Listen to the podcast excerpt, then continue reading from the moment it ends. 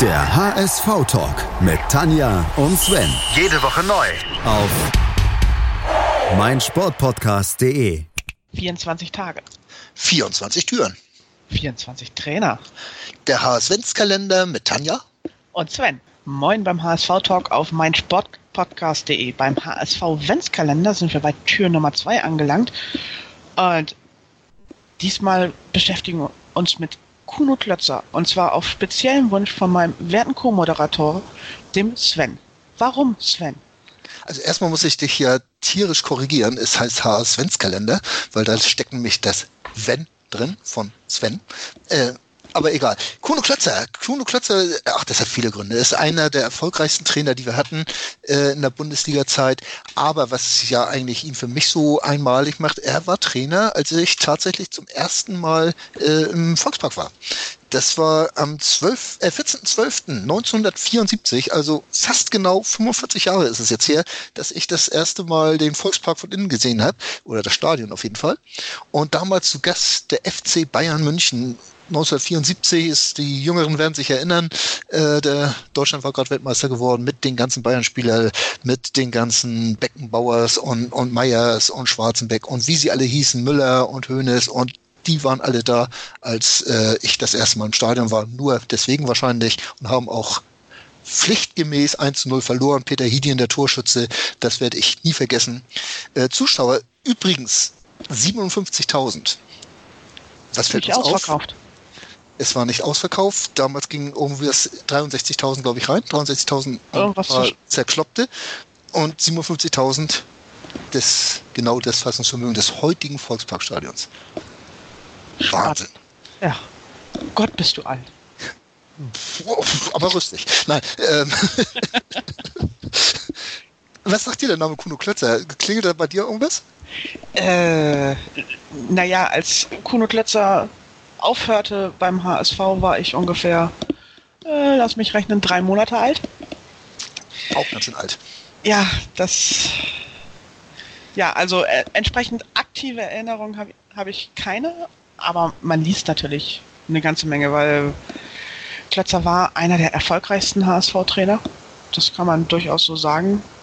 Schon alleine der Europapokal, der Pokalsieger 1977, passend zu meinem Geburtstag, haben sie dann gleich den Einzug ins Halbfinale gefeiert. Genau, an meinem Geburtstag war nämlich das Viertelfinale-Rückspiel. Viertelfinale-Rückspiel gegen, wie war das noch? Halbfinale war gegen Atletico Madrid, aber Viertelfinale aus dem Kopf Irgend so was Slowenisches, glaube ich, oder sowas. Das, ne, wir, wir könnten es nochmal nachdenken, das Slowenische wird wahrscheinlich Roter Stern Belgrad gewesen sein. Nee, irgendwas nee? völlig Unbekanntes. Also. Ja? Äh, egal, wir kriegen das noch raus, vielleicht sogar noch im Laufe dieses Gesprächs. Ähm, achso, es war Budapest, MTK. Ah. Slowenisch, Ungarisch, ist egal. Also irgendwo Irgendwas aus im dem, Ostblock. Ne? Im damaligen Ostblock, den gab es damals ja noch äh, hinter der Mauer. Ja, äh, Kuno Klötzer, also es war ja damals, der HSV äh, spielte in pinken Trikots, das kann man sich heute gar nicht mehr vorstellen. Pinke Trikots, wie kann man auf so Idee, ne, Dr. Michael Krohn, der, der, oder Peter Michael Krohn, der hat äh, das ja alles äh, entworfen und hat jeden Marketing Trick, den er irgendwie kannte, auf dem HSV angewendet. Ähm, das, um Frauen reinzukriegen, hat er dann die pinken Trikots entworfen oder entwerfen lassen.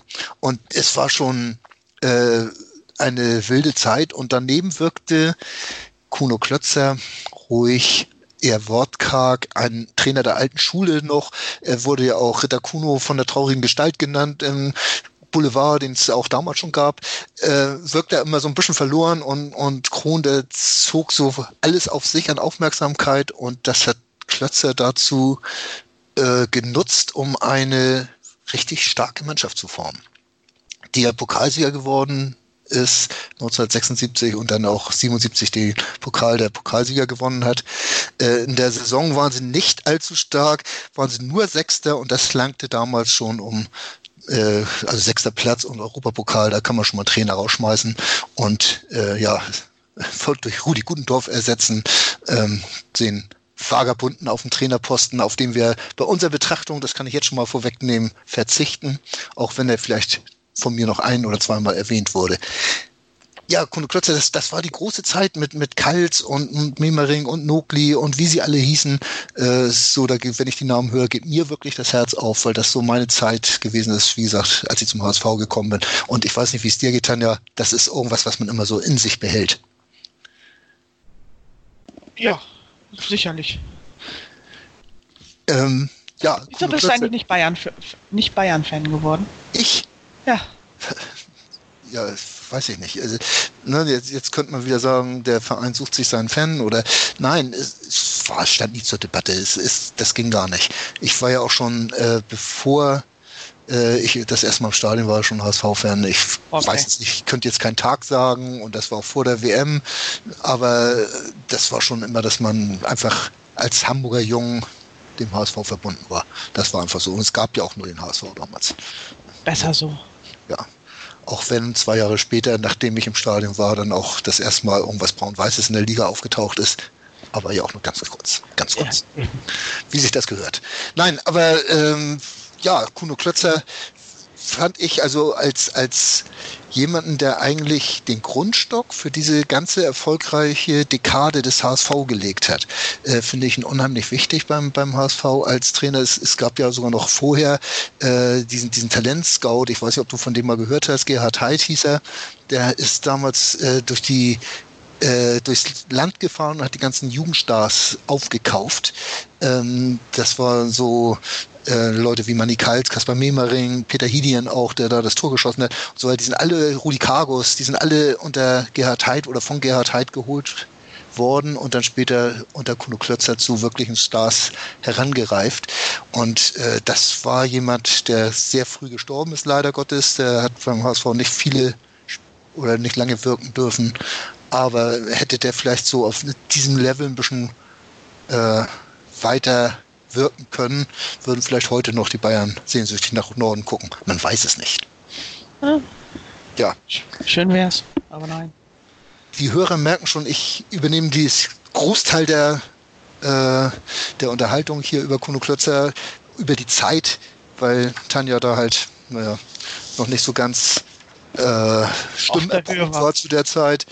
Und äh, ja, das, das Ende, wie gesagt, mit, mit dem Pokal der Pokalsieger, da hat man auch wirklich gedacht, gerade ein Dr. Äh, Michael Krohn, der hat dann gesagt, wir öffnen jetzt wirklich dieses Tor zur Welt. Der HSV wird diese ganz große Nummer, die er auch später ja geworden ist, und äh, haben dann einen ganz großen Trainer geholt, den Rudi Gutendorf, der ja jahrelang durch, durch die Welt getingelt ist, überall nur ein halbes Jahr war.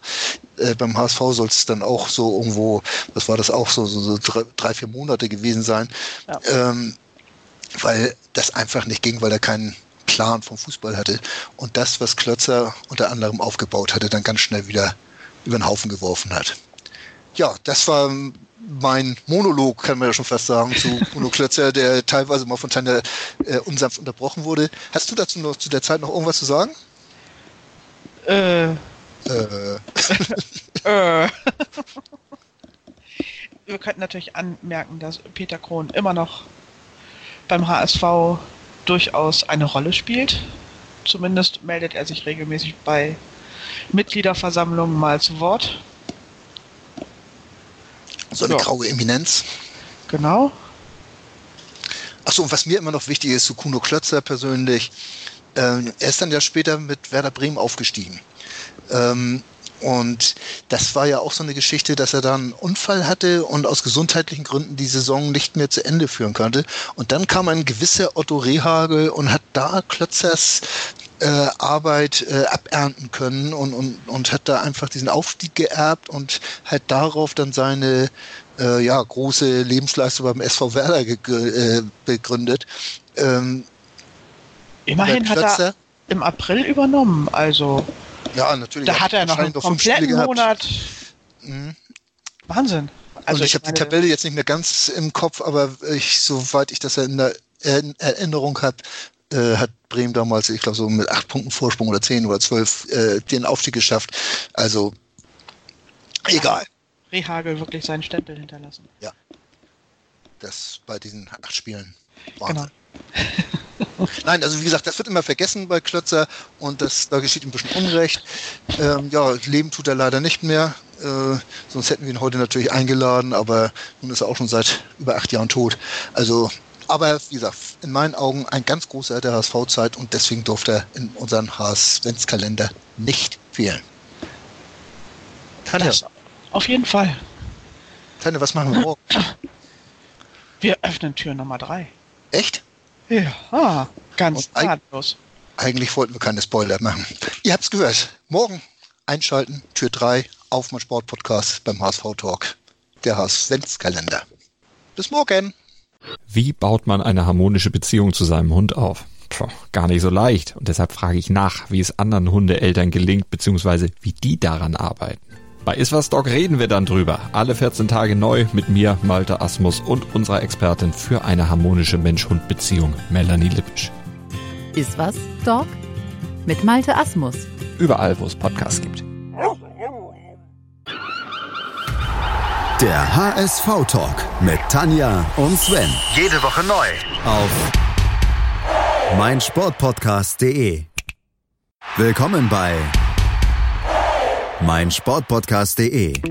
Wir sind Podcast. Wir bieten euch die größte Auswahl an Sportpodcasts, die der deutschsprachige Raum so zu bieten hat. Über 20 Sportarten, mehr als 45 Podcast-Serien, über 9000 veröffentlichte Podcasts und über 5 Millionen Podcast-Downloads allein im Jahr 2018. Wir sind Podcast. Wir sind meinsportpodcast.de.